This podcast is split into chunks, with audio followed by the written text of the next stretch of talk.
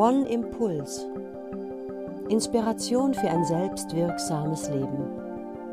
Ein Podcast mit Markus Klepper und Kirsi Lindenmeier. Hallo und herzlich willkommen zur zehnten Folge unseres Podcasts One Impuls. Wir sind Kirsi Lindenmeier und Markus Klepper.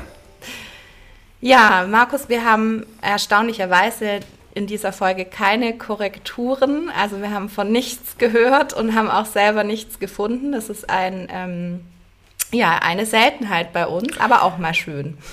Nach zehn Durchgängen offensichtlich einmal ein diesbezügliches Erfolgserlebnis an Präzision. Schön. Genau. Ja, ich hatte in der letzten Folge schon, schon angekündigt, dass ähm, es heute um das Thema Gefühle geht, auf das ich mich ja ähm, immer wieder oder zwischendurch nicht nur gefreut habe, sondern immer wieder gesagt, Markus, wir müssen unbedingt eine Folge darüber machen.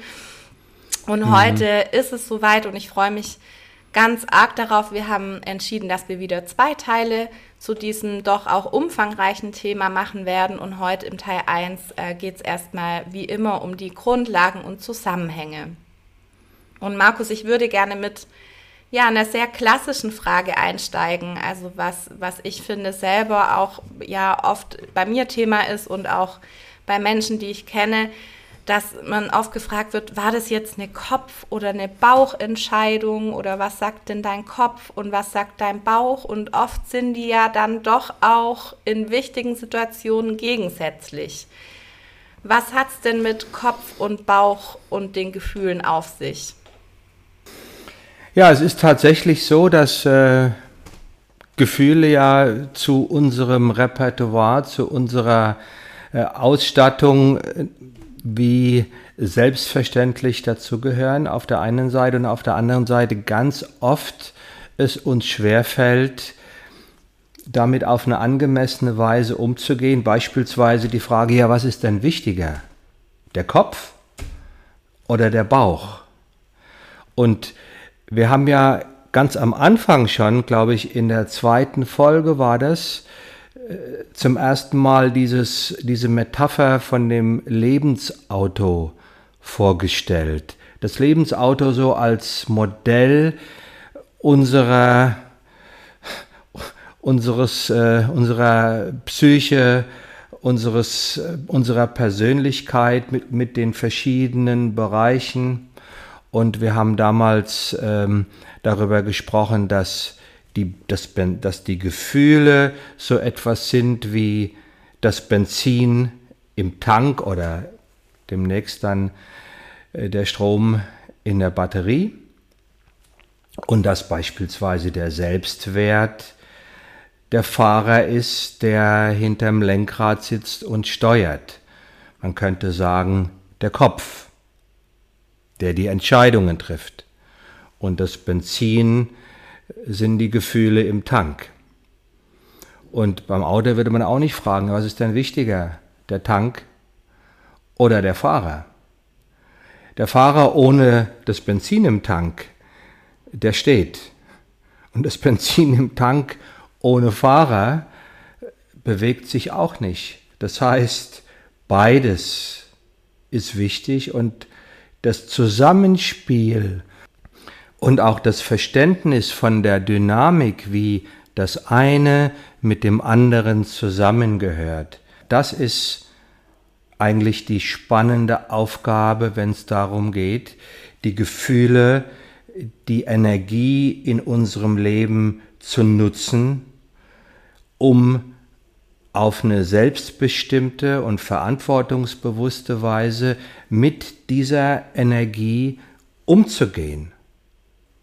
Ich habe ja in dem Buch Leben verstehen, Handbuch für ein erfülltes Leben, dieses Bild geprägt, Gefühle sind die lebendigen Kinder unserer Seele und wir werden im Fortgang ja auch noch dazu kommen, das ein Stück zu erläutern. Und man könnte vielleicht, um diese Frage auch nochmal aufzugreifen, was ist denn wichtiger, Gefühle oder Kopf? Man könnte vielleicht sagen, Gefühle sind nicht alles. Aber ohne Gefühle ist alles nichts.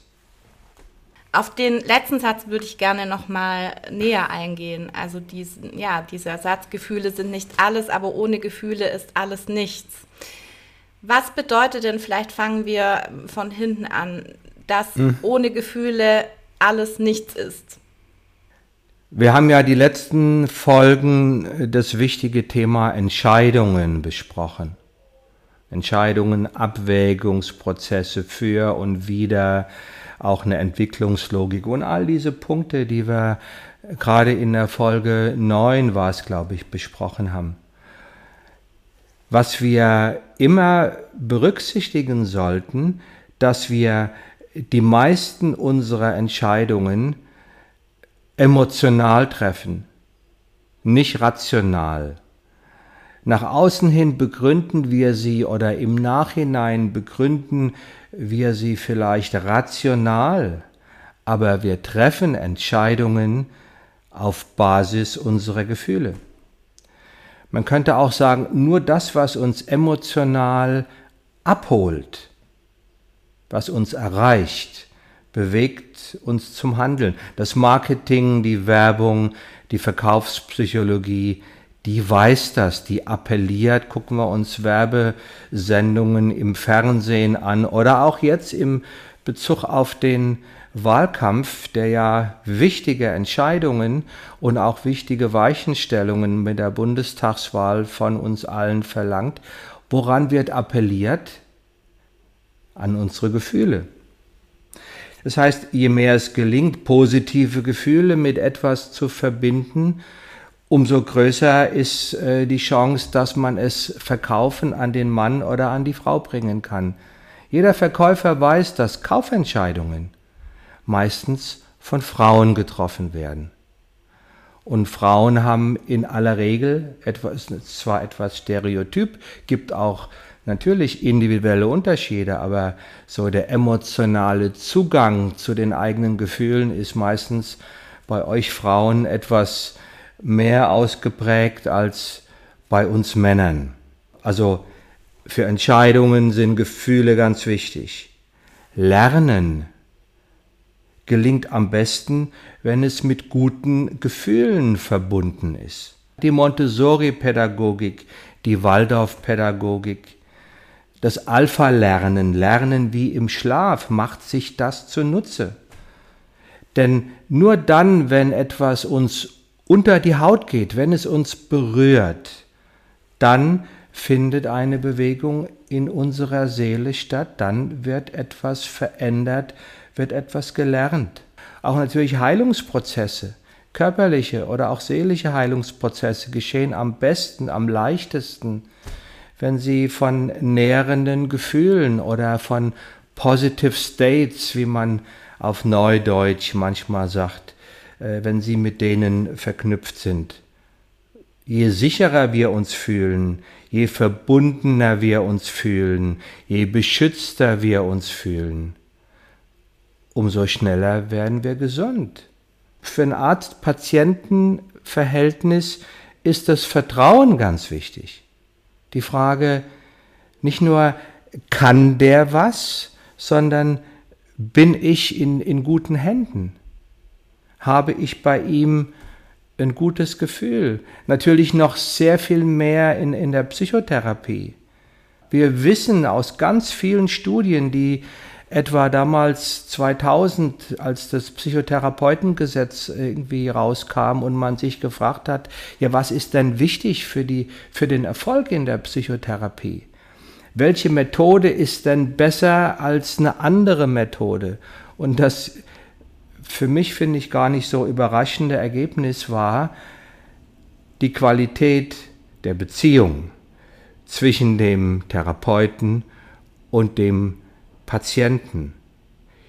Das ist die überragende Komponente für die Beurteilung des Therapieerfolgs. Das heißt, diese ganze Geschichte mit der Abgrenzung unterschiedlicher Methoden und dem Evaluieren und all das nicht, dass das verkehrt ist, aber solange es übersieht, dass etwa Menschen von Menschen krank werden und auch Menschen durch Menschen wieder gesund werden, und dass genau diese menschliche Ebene, diese Beziehungsebene ganz, ganz entscheidend ist.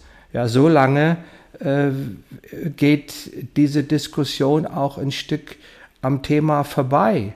Und du weißt, ich bin, äh, habe durchaus ein sehr ambivalentes Verhältnis zu der hochgelobten und altehrwürdigen Form der Psychoanalyse, die ich ja selbst am Beginn meiner eigenen äh, Lehrzeit auch gelernt habe, damals bei Ammon.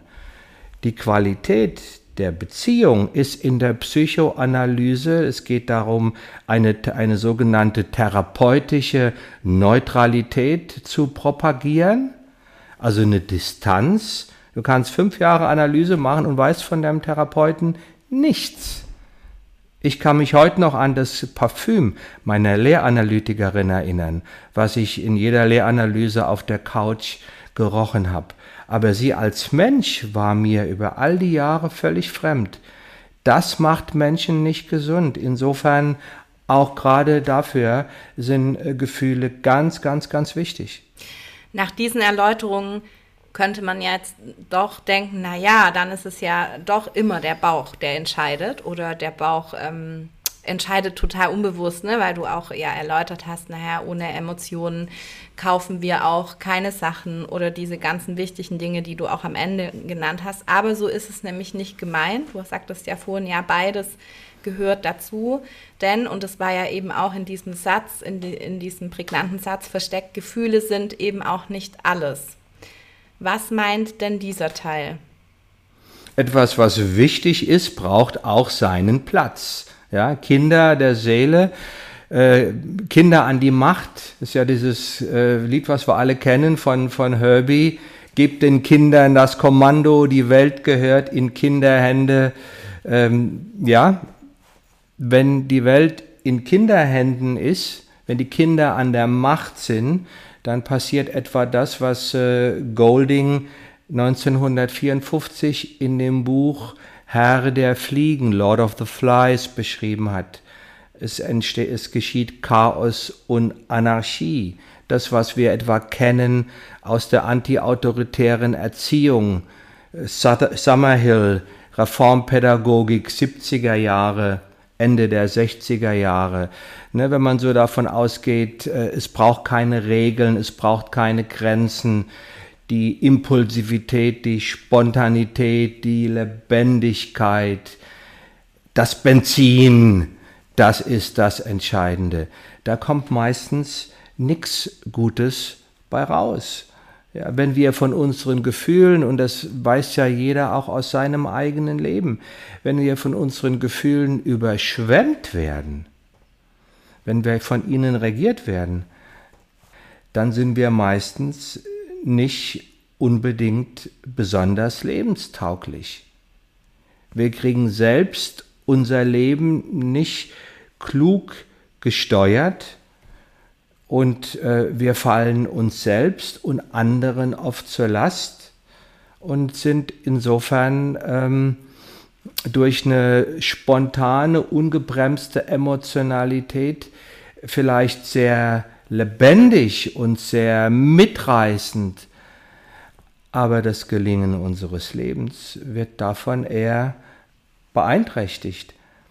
Und es gibt ja für mich so in der Art, wie ich unser Verhalten und die Steuerung in unserem Leben beschreibe, diesen Begriff, der mir immer wieder sehr am Herzen liegt. Er kam hier auch in den Podcast schon mal, äh, wir haben schon mal darüber gesprochen, äh, dieser Begriff des Korridors der Angemessenheit. Das rechte Maß zwischen zu wenig und zu viel. Ich habe diesen Begriff entnommen so aus der Fliegerei, weil das ja auch etwas ist, womit die meisten von uns Erfahrungen haben, wenn ein Flugzeug in, der, in, in Reisehöhe fliegt und wenn alles in Ordnung ist, dann kann es trotzdem wie ein Stein vom Himmel fallen, wenn eine von zwei äh, Situationen passiert. Es fährt, es fliegt zu schnell oder es fliegt zu langsam. dann gibt es so etwas wie einen Strömungsabriss, das hat was mit Physik zu tun, davon, davon verstehe ich nichts. Aber das Flugzeug stürzt ab. Und so ist es auch bei uns. Wenn wir zu viel Gas geben, wenn wir zu sehr emotional sind, dann wird das äh, im besten Fall eine wilde Fahrt. Wenn wir zu wenig emotional sind, wenn wir zu sehr im Kopf sind, dann sind wir langweilig, dann wird unser Leben fad, dann fehlt uns der Drive, dann fehlt uns die Motivation, dann fehlt uns die Power, um, wir sehen es ja wieder bei der WM, das zweite Spiel der deutschen Nationalmannschaft gegen Portugal, da war die Power dabei, da war die Körperspannung dabei, da war die Energie dabei und sie haben dieses Spiel 4 zu 2 gewonnen. Und dieses Maß richtig zu finden, also auch beispielsweise mir zu vergegenwärtigen, dass Gefühle in unterschiedlichen Kontexten und in unterschiedlichen Lebensabschnitten anders geäußert werden. Die Wut eines Kindes, die Wut eines Dreijährigen in der Trotzphase oder die Wut eines Teenagers in der Ablösung von seinen Eltern oder aber die Wut eines Erwachsenen. Immer das gleiche Gefühl, andere Art und Weise, das zu äußern. Wenn ich als 40-Jähriger noch genauso wütend werde, wie ich als 13-Jähriger oder als 14-Jährige wütend war, dann wird es schwierig. Zumindest wenn das die Standardart und Weise ist, in der ich meine Wut äußere. Und wenn ich als, äh, als, also als Erwachsener äh, ist äh, für mich Wut auch eine Form von Souveränität, von Klarheit, von Entschlossenheit, die der andere spürt, auch ohne dass ich ihm zu nahe treten muss. In der, in der Zeit als Heranwachsender muss ich unter Umständen Gas geben und mich laut und deutlich zu Wort melden, um überhaupt gehört zu werden. Und das zu lernen, das ist die, die, die, die wichtige Aufgabe im Umgang mit unseren Gefühlen. Wenn man jetzt davon ausgeht, dass äh, Gefühle letztendlich ja ein Stück weit immer wie kleine Kinder sind. Ähm, du hast es jetzt gerade schon beschrieben, man kann natürlich den Umgang lernen. Es ist wichtig, äh, den Umgang anzupassen an das Lebensalter, das man hat. Ähm, ich würde dich trotzdem gerne nochmal fragen, warum reagieren viele Menschen so unterschiedlich oder warum gehen viele Menschen so unterschiedlich mit ihren Gefühlen um? Also du sagtest, dieser Korridor der Angemessenheit ist so, so wichtig und wir erleben ja in unserer Arbeit auch oft Menschen, die überhaupt gar keinen Zugang mehr haben, also wirklich dieses zu wenig Zugang zu den Gefühlen. Und dann gibt es Menschen, das erlebe ich auch bei den Jugendlichen, die haben eher viel zu viel Zugang und fühlen viel zu intensiv und lassen dem ganzen freien Lauf. Magst du da noch mal ein paar Sätze dazu sagen, wie diese Unterschiede zustande kommen können? Weil es ist ja letztendlich, ähm, ja, es sind ja trotzdem die lebendigen Kinder, die eigentlich ums Eck kommen wollen und manchmal zu viel und manchmal zu wenig ums Eck kommen. Wie kommt es? Es ist bei der Frage, wie gehe ich mit meiner Lebendigkeit, wie gehe ich mit meinen Gefühlen um, immer wieder, wie auch in vielen anderen Lebensbereichen, natürlich abhängig davon, was habe ich darüber gelernt, welche Vorbilder hatte ich, wie natürlich, wie äh, gesund, möchte ich gerade vielleicht mal sagen, sind die wichtigsten Vorbilder meines Lebens mit Gefühlen umgegangen. Gab es die überhaupt in meinem Umfeld? Wie konnten meine Eltern mit meiner Lebendigkeit als Kind, die ja zunächst mal so on board mitgeliefert wird, das ist unser natürlicher Seinszustand, konnten die damit umgehen? Wie sind meine Eltern etwa mit der sogenannten Trotzphase? Der Phase, wo ich als Kind lerne, wenn ich Nein zu etwas sage, was ich machen soll, sage ich damit gleichzeitig Ja, ich bin selbst schon groß. Ich ziehe die Schuhe nicht an, ich esse den Brei nicht, ich putze meine Zähne nicht. Wie gehen Eltern damit um? Geduldig, verständnisvoll und zugleich aber auch Grenzen setzend? Oder permissiv, lassen mich damit ins Leere laufen? Oder aber diktatorisch, aggressiv, unterdrücken das, machen mich mundtot? Ja, das, also dieses Steuerungssystem der Gefühle, das gilt es ja zu lernen.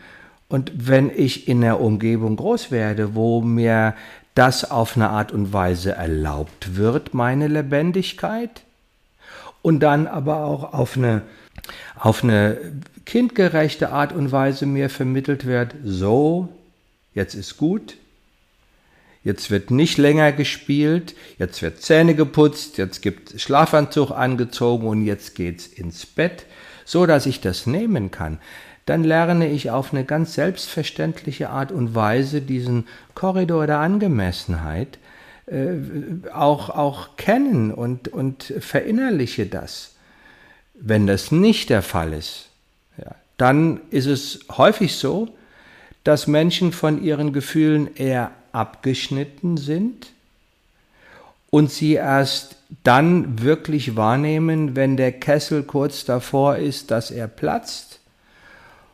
Und dann geht es heftig zur Sache, dann, dann explodiert der Vulkan und dann wird es gefährlich für die anderen oder für das Kind selbst. Also worüber reden wir hier? Ein anderes Wort, wir reden über Impulskontrolle. Der Marshmallow-Test, da haben wir ja auch vor einer Weile in einem Podcast mal drüber gesprochen. Je mehr ich lerne schon als Kind, Spannung auszuhalten und gleichzeitig lebendig zu sein, umso leichter fällt es mir als Erwachsene, die Kraft meiner Gefühle zu nutzen und auch die Angst vor Kontrollverlust, was ja häufig wir kennen das oft in Seminaren, wenn Menschen irgendwie so emotional ganz zurückhaltend sind und sich gar nicht trauen. Und wenn man da ein Stück nachfragt, was steckt denn da dahinter? Ich habe Angst, die Kontrolle zu verlieren. Wenn ich mal aufmache, wenn ich mal Gas gebe, dann, das ist so ein Zusammenhang, der mir dafür wichtig erscheint. Und vielleicht noch hinzugefügt, oft ist es ja dann gar nicht so, dass völlig die Kontrolle verloren ähm, wird. Also diese Angst ist oft viel, viel größer, dass das passiert, als dass es dann wirklich so kommt und so ein, ähm, ja, so ein Kontrollverlust an, an Gefühlschaos kann ja auch manchmal ganz heilsam sein. Das wollte ich noch äh, hinzufügen. Nicht, dass sich jetzt unsere Hörer und Hörerinnen fragen, ja und dann, wie ist es bei so jemandem, der dann denkt, oh Gott, wenn ich mal explodiere, oder wie würdest du das sehen, Markus? Wie sind da deine Erfahrungen? Wir haben da sicherlich andere Erfahrungen ein, weil wir mit anderen Zielgruppen arbeiten. Du arbeitest äh, in deiner Arbeit, Kirsi, mit äh, Jugendlichen, die ein heftiges äh, Paket teilweise mit sich herumschleppen.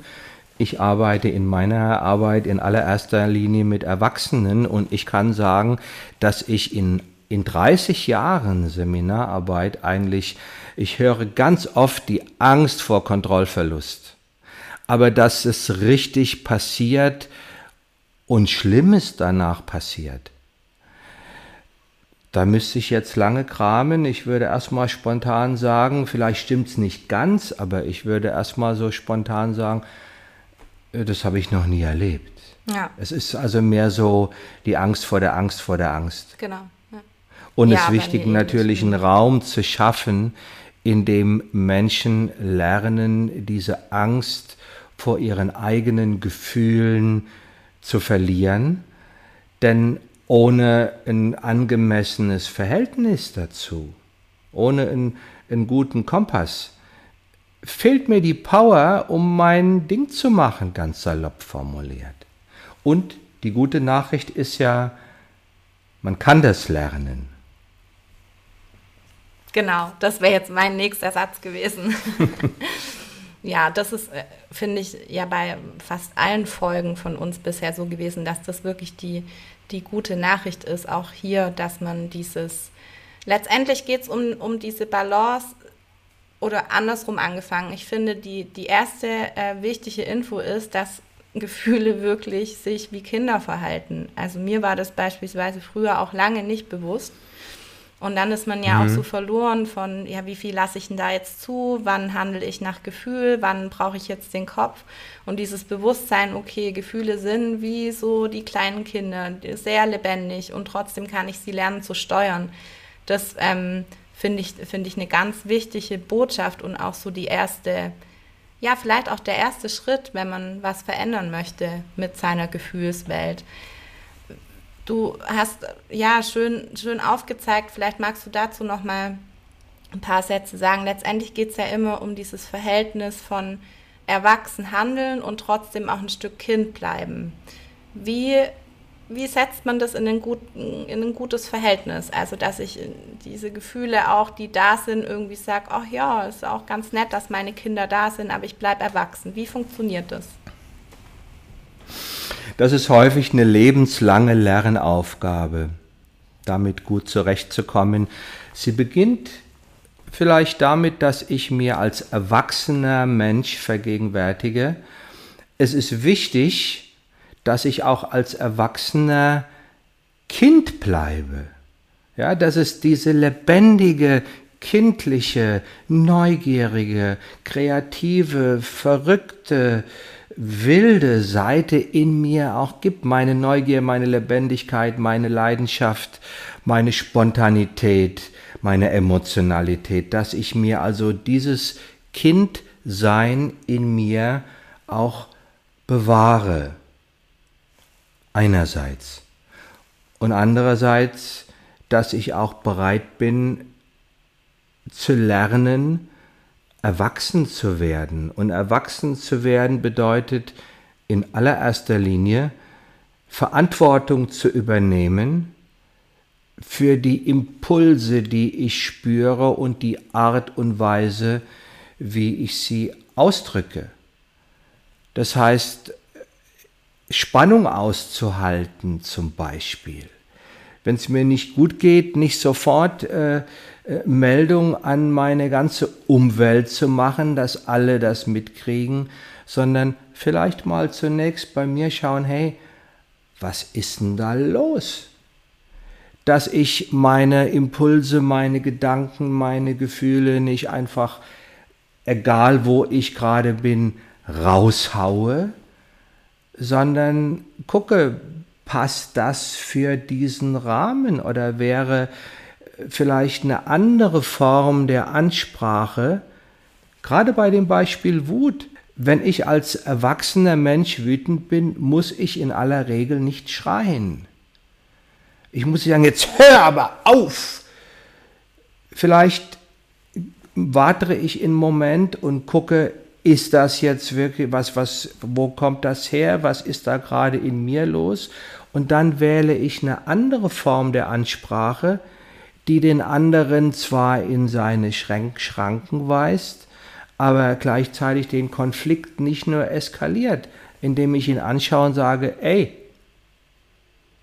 das hat mich jetzt gerade echt verletzt, bitte lass das.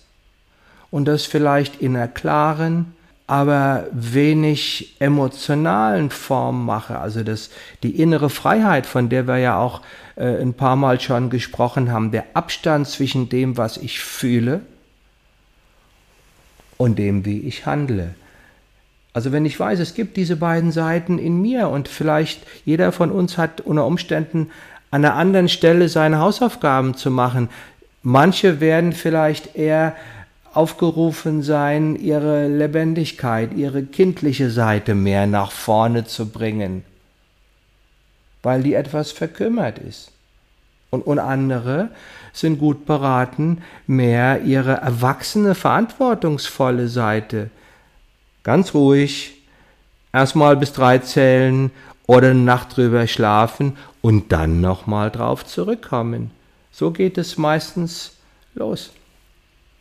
Und dann üben. Ja. Üben. Üben, üben, üben, üben. üben. Und auch nicht die Erwartung haben, dass es immer gleich funktioniert. Auch eine wichtige Lektion. Ja, Markus, ich würde gerne noch auf das kleine Einmal-Eins der Gefühle mit dir schauen, das du ja ähm, selbst auch formuliert hast, beziehungsweise geschrieben hast in deinem Buch ähm, Leben verstehen, Handbuch für ein erfülltes Leben. Diesmal wissen wir den Buchtitel. Und ähm, ja, das finde ich einfach, einfach, ja, großartig, weil es so, es gibt was an die Hand und das würde ich gerne nochmal mit, mit dir gemeinsam erläutern. Ähm, Sehr gerne, Kirsi. Punkt des kleinen Einmal eins der Gefühle ist, der Punkt Gefühle brauchen Sicherheit. Letztendlich betrifft auch das jeden Menschen, wahrscheinlich auch dann ganz besonders, wenn es um bestimmte Gefühle geht. Magst du das einmal erläutern? Was heißt, dass Gefühle Sicherheit brauchen? Kinder brauchen Sicherheit.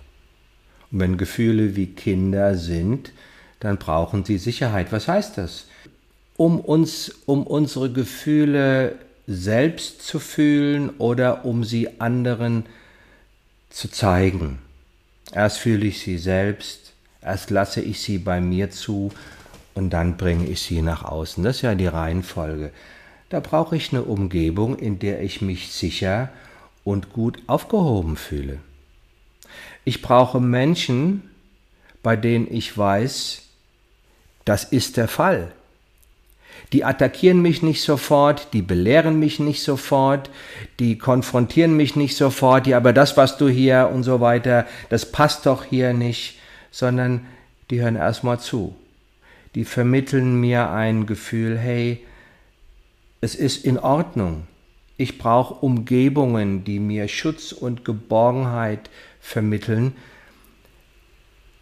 die ich vielleicht so noch gar nicht erlebt habe. Es ist für mich immer wieder erschreckend, in der Arbeit mit Klienten mitzukriegen, dass es viele Menschen gibt, die solche Umgebungen, in denen sie sich sicher und aufgehoben fühlen, in denen sie einfach sein können, in denen sie nicht gedrängt werden. Ja, was ist denn los? Ja, ja, sag doch mal, es ist doch irgendwas. Ja, sag doch was. Sondern in denen sie spüren, ich kann mit mir und mit meinen Gefühlen sein. Und dann geht ganz von selbst im Lauf der Zeit geht eine Tür auf und das, was ich in meinem Inneren fühle, kommt auf meine Art, auf eine selbstverständliche Art nach außen, ohne dass da gebohrt oder gezerrt oder gedrängt oder sonst etwas wird. Was ich erschreckend finde, immer wieder mitzukriegen, dass es durchaus Menschen gibt, die sagen, ja, habe ich noch nie erlebt. Das ist das Allerwichtigste als Anfang. Gefühle brauchen Sicherheit. Ja, und der zweite Punkt, das, den finde ich auch sehr, sehr erleichternd, ähm, der da heißt, Gefühle brauchen keine Bewertung. Das hängt ja auch mit dem zusammen, was wir schon oder was du schon erläutert hast, dass ja, vielleicht auch gerade bei den vermeintlich schlechten Gefühlen die Angst oft so groß ist, äh, das auszudrücken oder überhaupt ähm, ja, daran zu denken, dass man das fühlt. Was hat es damit auf sich, dass Gefühle keine Bewertung brauchen? Das ist die Wahrheit. Ein Gefühl ist ein Gefühl, ist ein Gefühl.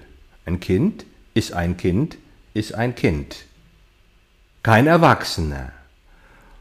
Und als Kind verhält es sich kindgerecht, kindlich ja, diese, diese ganze, auch sprachlich machen wir das oft schon. Ja, mir geht's gut, ja, mir geht's nicht gut. Das referiert, das bezieht sich auf Gefühle. Wenn Gefühle Farben wären, würde man sagen, ja, es ist schwarz oder es ist weiß. Was für ein reduziertes Bild der Welt. Es gibt keine guten und keine schlechten Farben, es gibt eine ganze Palette von Farben und es gibt keine guten und keine schlechten Gefühle. Und der Gedanke, die in unterschiedliche Kategorien einzuteilen, ist von vornherein falsch. der Blickwinkel zu sagen, ein Gefühl ist ein Gefühl, ist ein Gefühl. Und es zu beschreiben, statt zu bewerten, das wäre gut. Und ich möchte es vielleicht an einem Beispiel erläutern, dieses Gefühl von Betroffenheit. Ja, in der Gefühlszwiebel, zu der wir im zweiten Teil dieses Podcasts kommen, wenn wir auf einzelne Gefühle eingehen. Betroffenheit, auch so eine Form von Trauer über mich selbst. Das ist so ein sanfter Schmerz und der Schmerz ist die Zwiebelschale, die den Kern, die Liebe umhüllt. Nach dem Schmerz kommt Liebe. Und die Trauer oder die Betroffenheit ist häufig so etwas wie die Membran, die das eine vom anderen trennt. Betroffenheit ist ein, ist ein Verbündeter. Betroffenheit ist eine ganz starke Kraft. So beispielsweise zu spüren, oh mein Gott, was habe ich denn da angerichtet? Oh mein Gott, ist es wirklich so schlimm? Wenn ich dieses Gefühl wegschiebe, weil ich das als unangenehm erlebe, dann verpasse ich die Chance, es zu nutzen, um etwas zu bewegen. Wenn ich sage, ja, Betroffenheit ist ein, ein, ein, ein, ein wichtiger Hinweis, dass es Zeit für mich ist zu handeln, dann wird, ist, ist, ein, ist es ein Geschenk, was mich mehr zu meiner eigenen Wahrheit führt. Und so könnte man das jetzt an vielen anderen von uns eher als negativ erlebten Gefühlen nochmal auch erläutern, aber das mag an der Stelle genug sein. Gefühle sind einfach und jedes Gefühl hat seine Berechtigung, hat seinen Wert, hat seine Schönheit und hat auch seine Botschaft. Und ich darf es wahrnehmen und wirken lassen ohne es zu bewerten. Ja, und das leitet auch zu dem nächsten wichtigen Punkt fast schon über oder es ist fast schon die halbe Erklärung dazu, dass Gefühle auch keine Erklärung oder Begründung brauchen. Also nicht nur nicht bewertet sein müssen ganz unbedingt, sondern auch wirklich keine Erklärung oder Begründung brauchen. Das finde ich fällt oft schwer in, im Alltag. Also mir geht es auch oft so, dass ich denke, oh, warum bin ich denn jetzt heute so genervt oder so, was auch immer ich gerade bin. Und ähm, ja, es gibt eben nicht immer eine Erklärung und auch keine Begründung. Und das zu akzeptieren, finde ich manchmal hohe Kunst. Aber es kann auch eine Erleichterung sein, oder Markus? Ja, es ist ganz, ganz wichtig, dass wir uns von äh, der Frage nach dem Grund verabschieden. Du hast doch gar keinen Grund, traurig zu sein. Es ist doch gar nicht so schlimm. Wenn ich traurig bin, dann ist das eine Botschaft aus meinem Inneren und dann ist diese Trauer für mich gefühlt wahr. Was ich fühle, ist für mich wahr. Das heißt nicht, dass es auch für andere wahr ist. Und deshalb ist die Suche nach einer Erklärung, nach einer Begründung, nach einer Rechtfertigung, es wäre vielleicht so ähnlich wie wenn, vielleicht jetzt nicht so das allerpackendste Beispiel, aber wenn du äh, ein, ein, ein schönes Bild versuchst durch irgendwelche chemischen Analysen in seine Bestandteile zu zerlegen, statt zu sagen, wow, ja, das gefällt mir, das berührt mich. Oder aber auch, naja, damit kann ich jetzt irgendwie nichts anfangen. Ja, also diese, dieser kognitive Versuch, sich Gefühlen zu nähern, führt immer in die Irre. Die Bereitschaft, sie einfach wirken zu lassen, auch wenn es keinen für mich erkennbaren Grund für dieses Gefühl gibt, macht eine Tür auf, die mich auch dann letzten Endes der Botschaft oder der Kraft, die ein Gefühl mit sich bringt, näher bringt. Auch wieder eine tolle Überleitung zum nächsten Punkt von deinem kleinen Einmaleins der Gefühle, ähm, der da heißt, Gefühle brauchen keine Bevormundung. Also ähm, den Satz, finde ich, führen wir auch oft im, im One-Seminar. Ja, ich weiß gar nicht, was ich fühlen soll. Ne? Manchmal ist es aufgrund von der inneren Leere, Leere oder, oder die Menschen sitzen da und sagen, ja, ich muss doch jetzt irgendwas fühlen, aber ich weiß gar nicht, was ich fühlen soll. Was ist deine Antwort darauf? Das, was du gerade fühlst, egal was es ist, das ist das, was du fühlen sollst. Also die Frage nach dem was ist denn richtig oder was wäre denn verkehrt? Diese Frage ist falsch. Wenn du es fühlst, dann fühlst du es. Wenn nicht, dann nicht. Wenn du glaubst, ich muss Trauer fühlen, ist jemand, also ich habe zum Beispiel einige Menschen, zuletzt einen guten Freund, äh, bei, bei, in seinem Sterben begleitet vor einem Jahr. Ich habe meine beiden Eltern in den Tod begleitet. Meine Mutter ist in, in meinen Armen gestorben vor vielen Jahren nach einer, nach der letzten Nacht, als ich an ihrem äh, Bett saß, an einem Sterbebett saß. Mein Vater ist äh, in meinen Armen oder an meiner Seite gestorben. Und natürlich war das traurig, aber es war auch was Befreiendes. Und häufig assoziieren wir ja in so einer Situation dann, jetzt muss ich ganz viel Schmerz fühlen, jetzt muss ich ganz viel Trauer fühlen, weil das gehört sich so. Nichts gehört sich so, wenn es um Gefühle geht. Diese Vorschriften, diese Erwartungen, die wir damit verbinden, die engen den freien Fluss der Gefühle ein. Bei mir ist es in, in, in Trennungen oder in Abschiedsprozessen häufig so, dass die Trauer und der Abschied schon lange vorher beginnt. Ja, also die, der Abschied von, von, du kennst ihn ja auch, unser guter Freund Michael, der hat bei mir Monate vorher angefangen. Wir haben gemeinsam am Telefon geweint, als wir wussten oder so in der, in der, in der Vorbereitung letzten Endes seines Todes. Er war krebskrank. Der eigentliche Prozess des Sterbens war für mich etwas Heiliges, nicht etwa, und auch etwas Heilendes, nicht etwas Trauriges. Und als meine Großmutter an meinem 15. Geburtstag, die einen wichtigen Platz in meinem Leben hatte, eine wichtige Funktion in meinem Leben hatte. Die ist an meinem 15. Geburtstag gestorben. Ganz überraschend. Und ich hatte abends äh, Konzertkarten im Mainzer Hof, Elzer Hof in Mainz für Franz Josef Dinghardt. Nachts ist die Oma gestorben und abends saß ich bei Franz Josef Degenhardt äh, vor der Bühne und habe ihm gelauscht. Und mein Vater sagt, die Oma hätte gewollt, dass du dahin gehst.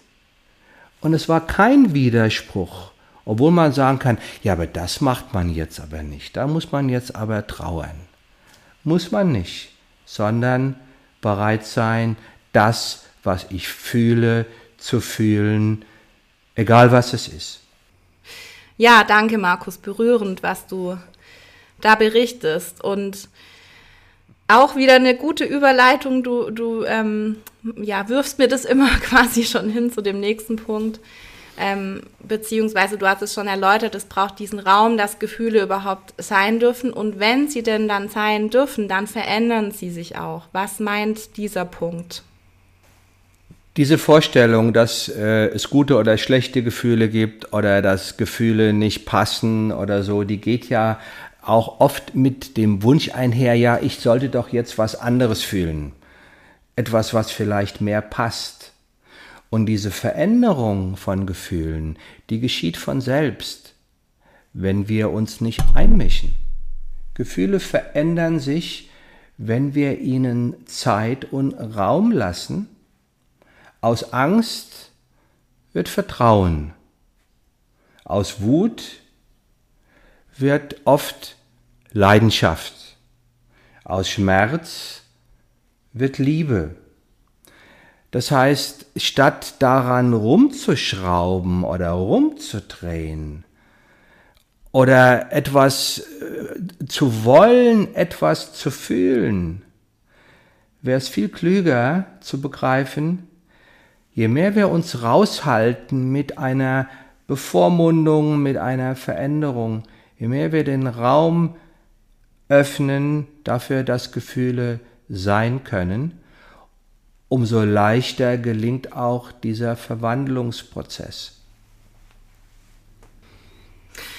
Ja, noch ein nächster wichtiger Punkt, wie ich finde, auch ja, eine Form von Erleichterung, das zu wissen, dass Gefühle auch Energie verbrauchen. Gerade, ja, beispielsweise, was du auch erwähnt hast, in Trauerprozessen finde ich, ist das ganz besonders deutlich, dass ähm, Gefühle, also wenn man es denn wirklich, wenn man sie sein lässt, ein Haufen Energie ja, verbrauchen und wir uns dann oft zu so wundern, warum wir müde und, ähm, und erschlafft sind. Und das finde ich auch ein ganz wichtiger Punkt, Markus, dass, dass man dem auch so ein bisschen nachgeben darf und auch das zu so einem Prozess dazugehört. Jetzt habe ich eigentlich schon fast alles gesagt, was du sagen wolltest, wahrscheinlich.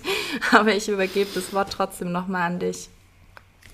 Ja, ich kann gerne vielleicht noch was ergänzen. Also, ne, wenn wir, wir haben ja gesagt, okay, Gefühle geben uns Energie. Stimmt. Sie brauchen oft auch Energie. Und wenn unsere Seele die Prozesse, von denen gerade eben die Rede war, äh, leistet, wenn sie etwas verdaut, dann leistet sie emotionale Schwerstarbeit, häufig sozusagen undercover. Wir kriegen das gar nicht mit. Wir kriegen mit, wir sind erschöpft, wir sind müde, wir haben keine Energie. Und wir fragen uns dann teilweise, ja, was ist denn los? Das ist los. Das heißt auch den, zu wissen, in emotional aufwühlenden Zeiten oder wenn meine Seele etwas zu verdauen hat, eine Enttäuschung, eine Trennung, ein schmerzhaftes Lebensereignis, dann ist die am Ackern. Und ich spüre das zum Beispiel dadurch, dass ich völlig erschossen bin, selbst wenn ich vermeintlich überhaupt nichts tue, überhaupt nichts leiste. Und dabei läuft man auf Hochleistung, genau. Der nächste Punkt, ähm, Gefühle sind häufig vorhersehbar. Natürlich nicht immer, das muss man auch dazu sagen. Es gibt ja auch Situationen, die im Leben plötzlich ums Eck kommen und dann steht man da. Aber wenn sie vorhersehbar sind, also wenn es Situationen gibt, auf die man sich vorbereiten kann, Markus, würdest du denn dann empfehlen, dass man sich auch schon quasi auf die bevorstehenden Gefühle ein Stück vorbereitet? Das ist eine ganz wichtige vorbeugende Aufgabe von äh, Selbstfürsorge. Also alleine zu wissen, ähm, also was ich oft erlebe mit, mit Klienten, die, die äh, sagen, ja, mein Gott, und jetzt, das war aber wieder so furchtbar und es hat mich so gepackt und ich äh, bin ganz erschrocken oder empört. Und wenn ich dann sage, du, das bist du in diesem Kontext nach meiner Erfahrung ganz oft. Dann stutzen sie und sagen, ja stimmt. Also bestimmte Auseinandersetzungen mit den Eltern zum Beispiel. Ich könnte schon wieder aus der Haut fahren. Wie kann die oder der nur? Ja, weil er oder sie so ist. Stimmt. Aha, wenn ich das also weiß, dass bestimmte Dinge so sind und dass sie in mir bestimmte Gefühle auslösen, dann kann ich mich darauf vorbereiten. Wenn ich vor einer Prüfung stehe, dann kann ich mich darauf vorbereiten, dass mich das, je nachdem wie ausgeprägt meine Prüfungsangst ist, vielleicht schlaflose Nächte kostet, dass es mich an den Rande meiner psychischen Belastungsgrenze führt ich weiß das nicht im Sinne einer self-fulfilling prophecy, sondern im Sinne eines vorausschauenden, vorbeugenden Handelns. Und wenn es dann passiert, dann ist es nicht so schlimm, weil ich es ja schon irgendwie im Voraus habe kommen sehen. Oder aber eine ganz wichtige, äh, ein ganz wichtiger Zusammenhang, der häufig übersehen wird, der Begriff Erfolgsdepression. Ich habe mich auf eine Prüfung vorbereitet als Beispiel und habe Wochen oder Monate darauf hingearbeitet, auf diese Prüfung. Und dann habe ich sie geschafft und denke, wow, jetzt müsste die große Glückseligkeit ausbrechen. Tut's aber nicht. Ich bin leer, mir fehlt was. Wenn ich dann weiß, das gehört dazu, weil du hast was verloren, worauf du dich Wochen oder Monate vorbereitet hast, dann ist es weniger schlimm, als wenn ich mir Stress mache, ja, warum geht es mir jetzt nicht gut? Und da ist wieder der Zusammenhang zwischen Kind und Eltern, zwischen Kind und Erwachsenen. Von meinem erwachsenen Verstand kann ich da von oben, von außen drauf gucken und sagen, warte mal, das ist zu erwarten. Und wenn ich etwas erwarte und mich darauf vorbereite, dann schießt es mich nicht so ab, wie wenn ich mich in einem Bewusstseinszustand befinde, boah, mein Gott, warum ist denn das jetzt so schlimm? Weil es eben vielleicht in dieser Situation, solange ich nicht mit einem anderen Blick drauf schaue, schlimm ist. Also diese, diese Tatsache, dass ich mich auf, dass, dass es zu erwartende Gefühle gibt, Gefühle, die zu einer bestimmten Situation dazugehören und dass ich mich auf Gefühle vorbereiten kann und häufig auch vorbereiten muss. Das ist ein ganz wichtiger Schlüssel und eine ganz wichtige Lernaufgabe.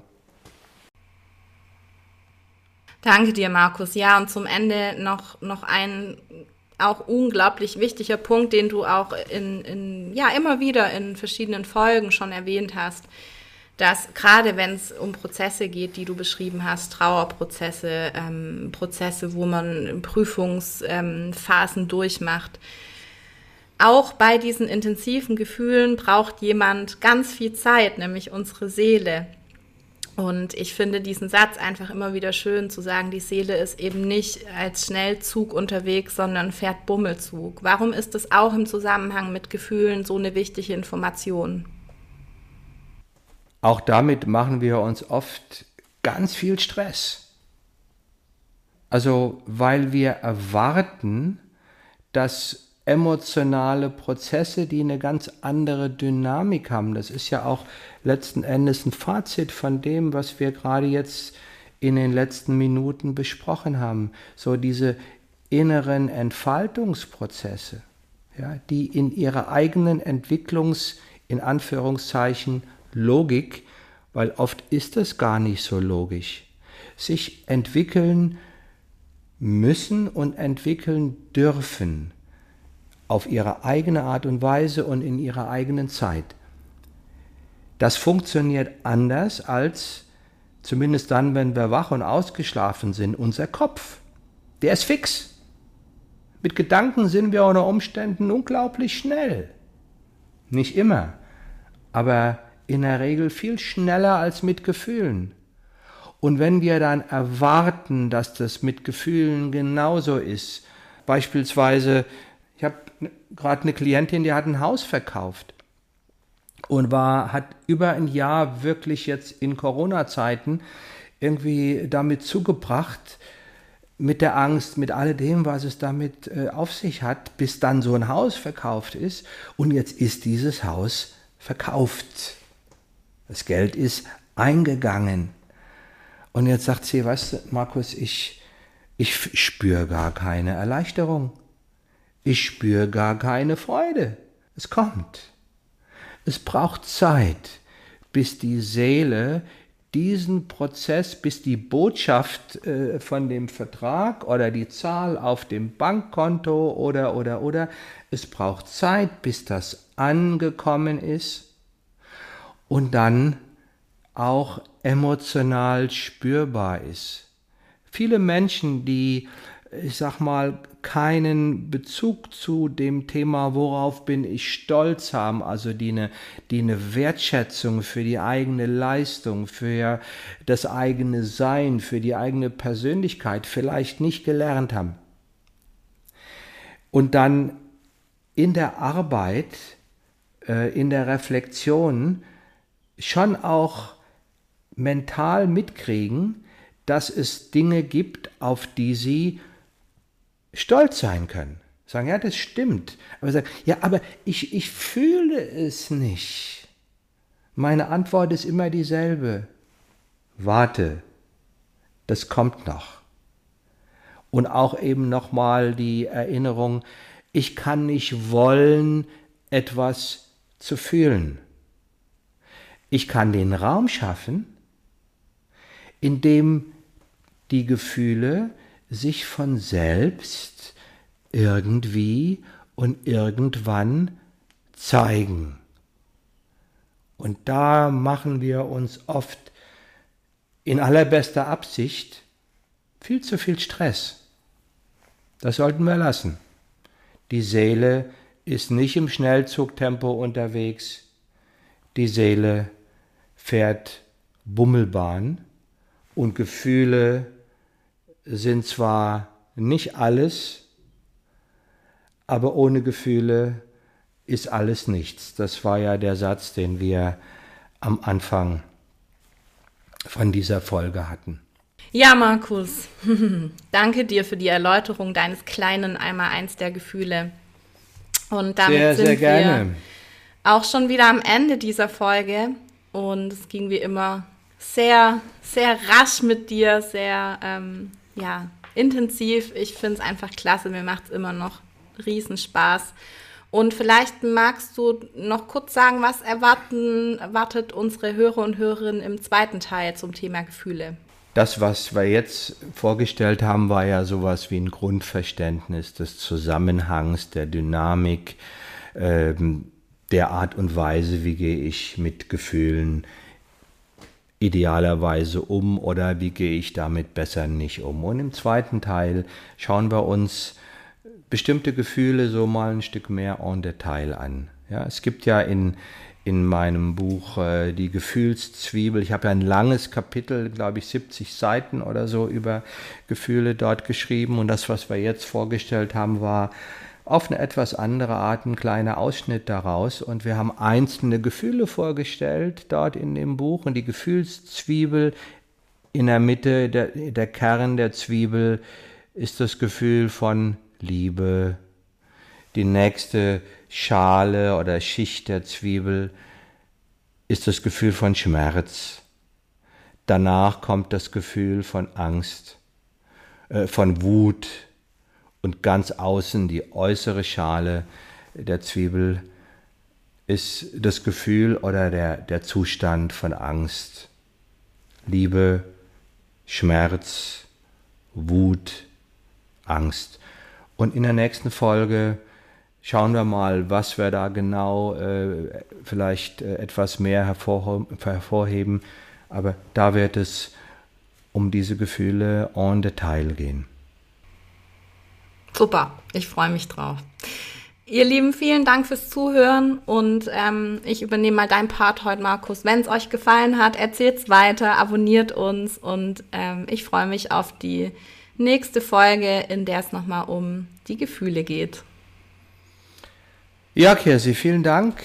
Das ist immer wieder sehr inspirierend und sehr lebendig und es macht Spaß und wir freuen uns auch darüber natürlich, dass wir das jetzt hier nicht nur offensichtlich für uns beide machen, sondern dass es immer mehr Menschen gibt, die das auch zuhören, die dem auch zuhören und die uns folgen. Ja, vielen Dank dafür und bis bald. Bis bald. Ciao. Bye.